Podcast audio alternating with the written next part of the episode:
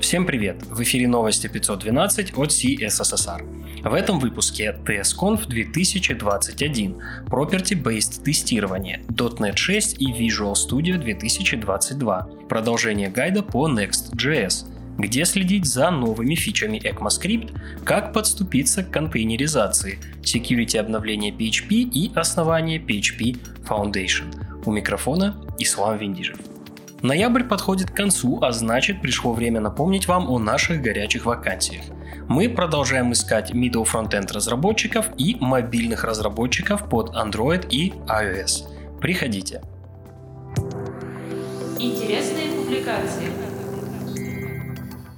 Выпуск начнется с записей прошедшей онлайн TSConf 2021. На конференции было более 20 докладов по самым разным аспектам работы TypeScript, как отдельно, так и в связке с другими технологиями. Обсудили и тонкости настройки TS-config, и приватные методы, и усиление безопасности при помощи TypeScript, а также работу со связкой GraphQL плюс TS.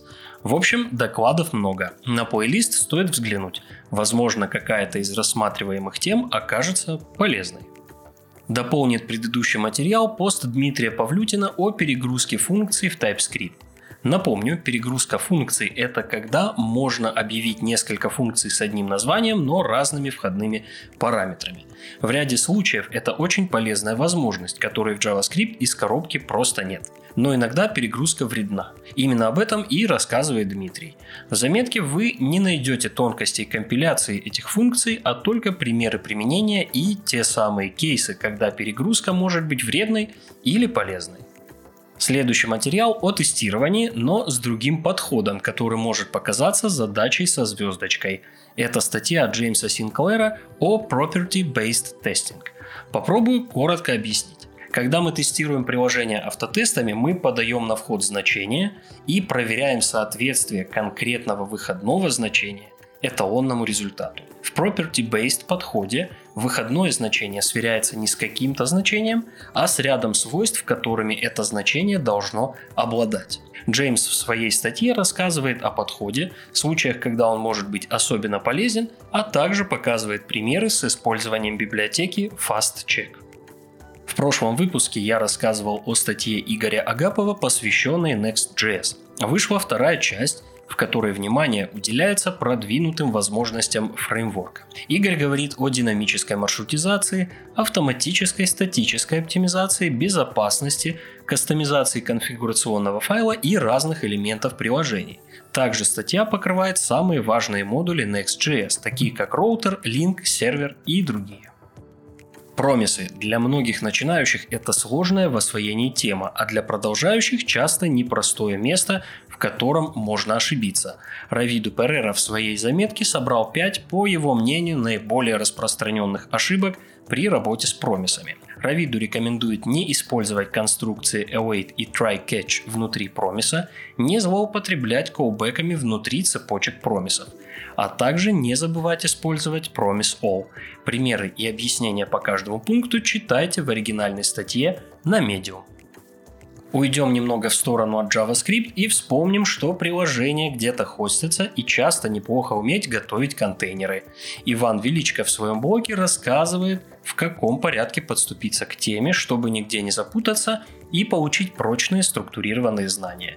По его опыту стоит начать с общих знаний о Linux контейнерах, потом переходить к образам контейнеров, менеджерам и оркестраторам, а затем поинтересоваться контейнерами не на Linux.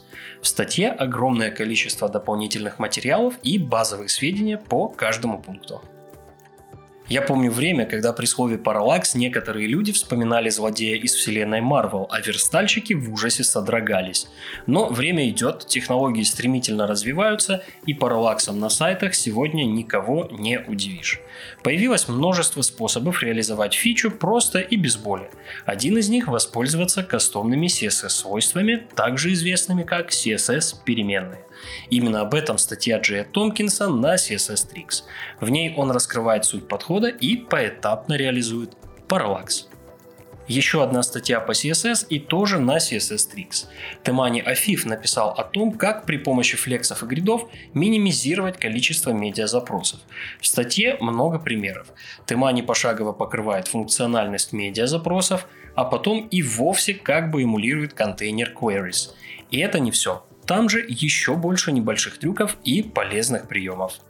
Специально для любителей отслеживать новые веяния и фичи JavaScript был создан сервис proposals.es, сборник фич кандидатов на попадание в новый стандарт языка. Они разделены на стадии, за ними удобно следить, и они все со ссылками, по которым можно подробнее почитать о фиче в репозитории. Также на сайте есть и другие разделы. Справка по стадиям, раздел с чемпионами фичи и со всеми стандартами, которые были приняты ранее. Очень удобная справочная штука. Завершают рубрику две подборки. Первое – это различные терминалы и консольные инструменты. Меня, честно говоря, подборка не впечатлила, но глянуть стоит. Возможно, там будет что-то полезное для вас. Вторая подборка – коллекция из огромного количества библиотек, инструментов, фреймворков и других проектов для работы с JavaScript проектами.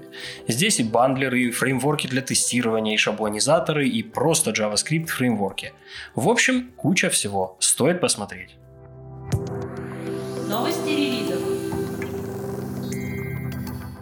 Сегодня рубрика начинается довольно неожиданно, потому что откроет ее релиз .NET 6. Новый мажорный релиз платформы разработки назвали самым быстрым за всю историю. Оптимизации и ускорения коснулись практически всех компонентов и языков, входящих в состав .NET. Особенно поработали над самым дорогим операциями ввода-вывода. Вышли C-Sharp 10, F-Sharp 6, а ASP.NET теперь может работать с HTTP 3. Продолжилось расширение набора составляющих платформы.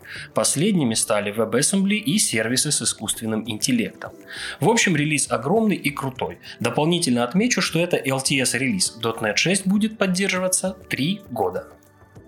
Следующая новость тоже о Microsoft, и на этот раз в центре внимания Visual Studio. Только не путайте с VS Code. Релиз Visual Studio 2022 состоялся 9 ноября. IDE обзавелась 64-битной версией. Что же в этом такого? Теперь она сможет использовать больше оперативной памяти. Для кого-то это будет означать избавление от назойливых ошибок о том, что памяти не хватает, а для кого-то, возможно, еще большие тормоза. Шучу. Новая версия поддерживает все нововведения шестой версии .NET и также подверглась ряду оптимизаций. В общем, обновляться однозначно стоит. Напомню, что вместе с обычной версией одновременно обновилась и бесплатная Visual Studio Community. Вышел Electron 16.0. Chromium был обновлен до версии 96, V8 до 9.6, а Node.js до 16.9.1. Был добавлен WebHID API. Есть и одно небольшое ломающее изменение, а также я отмечу, что была прекращена поддержка 12 версии фреймворка. Команда PHP представила security обновление. Новая версия за номером 8.0.13 исправляет одну уязвимость и несколько багов. Разработчики языка настоятельно рекомендуют побыстрее обновиться. Также на этой неделе отмечу релизы Nginx Unit 1.26.0, браузера Tor 11.0.1 и корректирующий релиз VirtualBox 6.1.30. Другим новостям.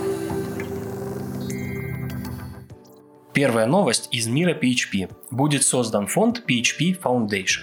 Как вы можете догадываться, он будет направлен на финансирование развития языка и его экосистемы.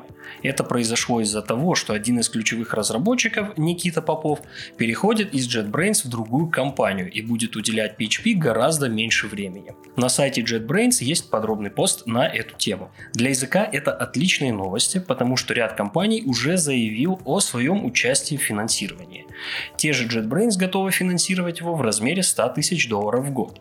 Также фонд будут спонсировать известные PHP фреймворки и другие компании. Возможно, совсем скоро про PHP перестанут шутить всякие разные шуточки. Были опубликованы результаты отчета GitHub за 2021 год The State of the Octaverse. За год был создан 61 миллион репозиториев, а количество пользователей увеличилось на 15 миллионов. Самым популярным языком на платформе по-прежнему остается JavaScript. На втором месте Python, на третьем Java. Больше подробностей в самом отчете. Давайте на минуточку отвлечемся от веба и поговорим о суперкомпьютерах. Был опубликован ежегодный рейтинг суперкомпьютеров мира. На первом месте, как и в прошлом году, японская система Fugaku. Ее производительность составляет 442 петафлопса, а это на минуточку 442 квадриллиона операций в секунду. В системе более 7,5 миллионов ядер, и она в три раза производительнее кластера на втором месте. Сыграли бы на ней в новый Far Cry?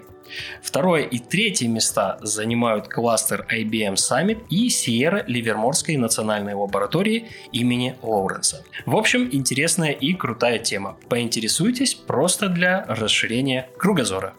Все ссылки на инфоповоды и сопутствующие публикации вы найдете в описании выпуска. С вами был Ислам Виндижев. До встречи в следующем выпуске.